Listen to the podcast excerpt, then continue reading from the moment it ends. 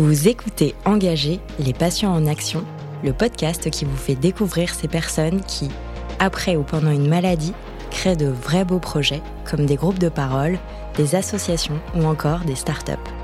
Celles et ceux que l'on appelle patients experts, patients partenaires, patients engagés et qui font bouger les lignes.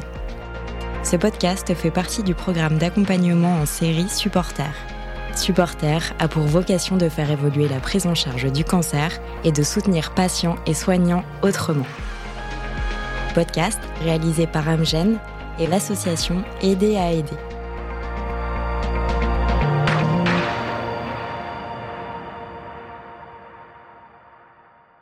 Quand à 15 ans, grâce à l'association Choisir l'espoir, j'ai rencontré ce grand, comme je l'appelais à l'époque, et qui était malade comme moi, j'avais été bouleversé. Je me souviendrai toujours de notre rencontre et de cette journée. Je me rappelle de ce que cela fait quand on est encore un enfant, mais que l'on a dû grandir plus vite par la force des choses.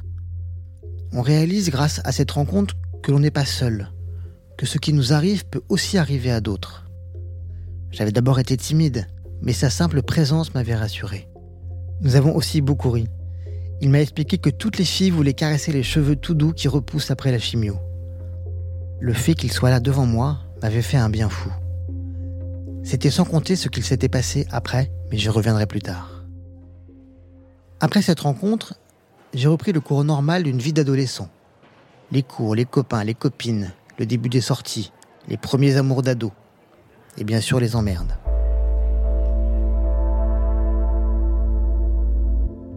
L'été après mon bac, la maladie m'a rattrapé. Je savais déjà que rechute rimait avec greffe de moelle osseuse. Je savais aussi qu'Armel, la plus jeune de mes trois grandes sœurs, serait la donneuse. Quand nous avions appris que j'étais malade, toute ma famille s'était faite tester. C'est la procédure habituelle. Nous avions également appris à ce moment-là qu'elle était celle de ma fratrie qui était 100% compatible. Mais en réalité, ma sœur n'a jamais été une donneuse.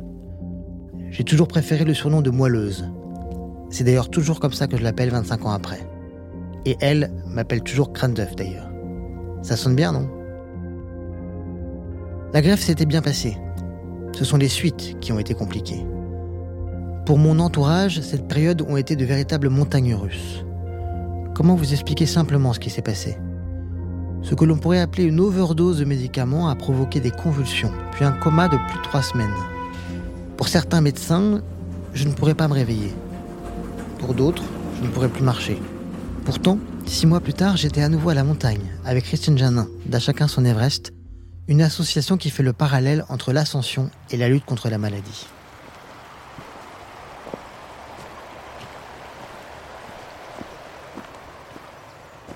Cette métaphore parlait aussi à Cyril. J'ai rencontré Cyril dix jours après Anne, à la fin du mois de mai. Anne lui avait parlé de moi et il avait accepté qu'elle me donne ses coordonnées j'ai proposé à Cyril que l'on se rejoigne pour déjeuner chez Manekineko, un restaurant japonais que j'affectionne beaucoup, installé dans les jardins du Trocadéro. J'avais passé la matinée à regarder les méduses à l'aquarium de Paris. Une découverte fascinante pour moi. Elles sont composées quasiment exclusivement d'eau, n'ont ni cœur ni poumon. Pourtant, cela fait plus de 600 millions d'années qu'elles vivent un peu partout sur notre planète. Les regarder me détend et me plonge dans un état de méditation intense qui m'aide à réfléchir à cette rencontre.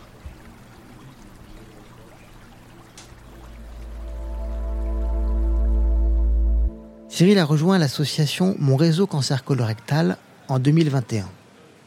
Notre parcours est extrêmement différent. Contrairement à moi, il a été exposé à la notion de patient expert à l'âge adulte. Son engagement est né il y a à peine un an. Et pourtant, il m'a l'air puissant, réfléchi, construit.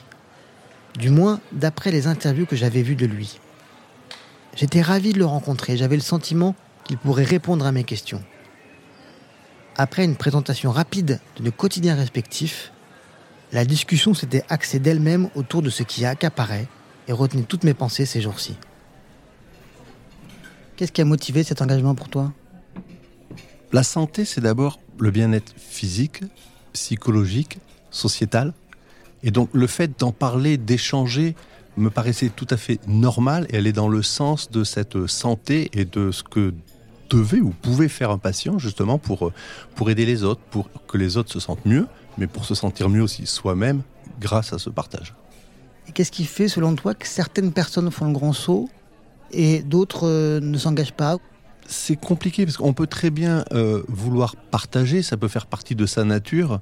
Au contraire, on peut subir cette euh, pathologie, cette maladie, et euh, la garder au fond de soi et pas du tout vouloir partager. On voit beaucoup de patients qui en parlent même pas, c'est un problème, à leurs proches, à leur famille, et d'autres au contraire vont être beaucoup plus ouverts et vont essayer d'aider avec euh, leurs petits moyens, on va dire, pour démarrer, les autres, et peut-être avec des facilités de communication, et du coup passer ce, fameux pas, comme tu dis. Toi, quel est ton objectif en t'engageant? Ben Moi, mon objectif, c'est que Initialement, de toute manière, je savais même pas que je m'engageais. Je m'engageais euh, vis-à-vis de moi-même et euh, j'essayais de, de, comprendre un petit peu tout ça. On m'a dit mais tu peux pas garder ça pour toi tout seul, c'est pas bien. Donc rentre dans une association. À l'époque, il n'y avait pas d'association euh, pour le cancer du, du côlon. C'était la seule. Elle venait de se créer.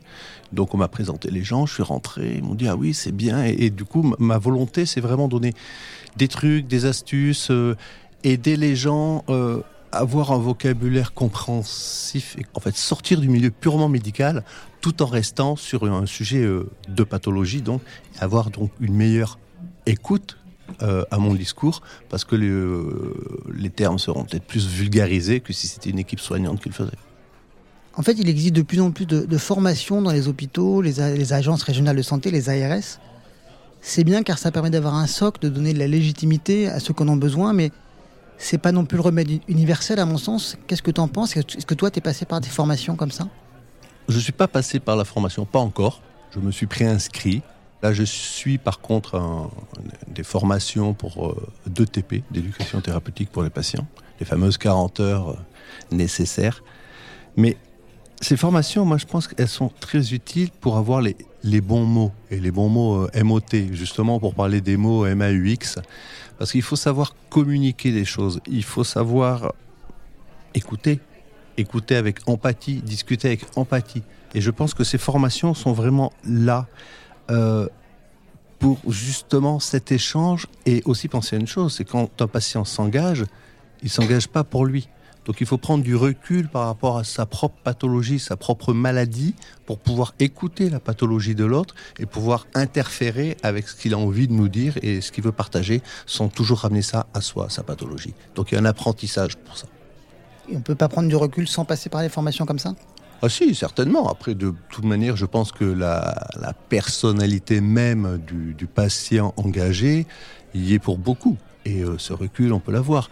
Mais si on, a cette envie et qu'on ne sait pas trop par où y, aller, l'associatif aide aussi beaucoup par rapport à ça. Parce que finalement, quelque part, on est tous un petit peu engagés euh, dans quelque chose. Tu as utilisé un gros mot tout à l'heure, qui est l'éducation thérapeutique du patient. Qu'est-ce que c'est l'éducation thérapeutique du patient en un mot? Bah, l'éducation thérapeutique du patient. La phrase est un patient éduqué est un patient mieux soigné. En fait, il faut qu'il prenne notion et conscience de sa pathologie pour qu'il puisse euh, s'individualiser par rapport à un parcours de soins euh, classique, on va dire, euh, dans les centres avec ses médecins. Et du coup, avec cet apprentissage, qui pourrait même d'ailleurs derrière découler sur de la, la connaissance de, du traitement, d'amélioration, d'ajustement du traitement, pour en faire partie. Donc en fait, c'est trouver le besoin qu'a un patient. En général, on le fait après, on fait des, des bilans euh, éducatifs partagés avec différents patients et euh, sur 3-4 patients, on va définir un axe pour faire euh, une, formation qu'on appelle donc un ETP, éducation thérapeutique pour le patient. Patient expert, patient partenaire, justement, j'ai quelquefois encore du mal avec ce mot patient expert, mais c'est vrai qu'il est moins utilisé aujourd'hui. Si on regarde la définition exacte, c'est une personne atteinte d'une maladie chronique qui a développé une expertise réelle grâce à son vécu quotidien. Mais finalement, est-ce que c'est pas le cas de toutes les personnes qui cohabitent avec une pathologie d'être patient expert?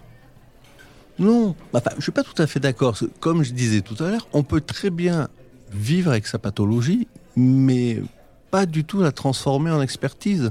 En fait, on va la subir, malheureusement. Euh, c'est les notions que qu'on avait avant de parler de démocratie de santé ou choses comme ça, où en fait on parlait de paternalisme au niveau du soin de santé.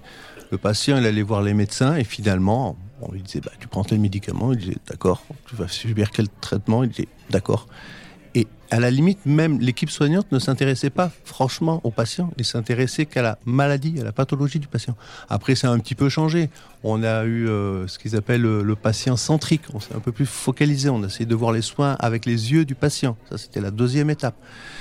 Et la dernière étape, c'est un patient partenaire, justement, qui, lui, va s'engager, va rentrer dans les systèmes de gouvernance. Il va plus être à la fin d'un process, il va être dès le début pour pouvoir lancer, euh, organiser, manager, former, informer et communiquer. En fait, quel que soit le mot, c'est finalement le patient qui s'engage pour lui et pour les autres. Pour lui, égoïstement, certainement un petit peu un moment pour son bien-être, on disait tout à l'heure euh, psychologique, sociétal et tout, mais essentiellement pour les autres. Et puis surtout le, je pense que le partage du savoir, comme le partage de la connaissance, de l'art, le, classique de la vie, euh, est bon pour tout le monde. Vous venez d'écouter un épisode d'Engager les patients en action. Si ce podcast vous inspire, parlez-en autour de vous, laissez des avis et des étoiles sur votre plateforme d'écoute préférée. FRNPS 06 22 000 28 juin 2022.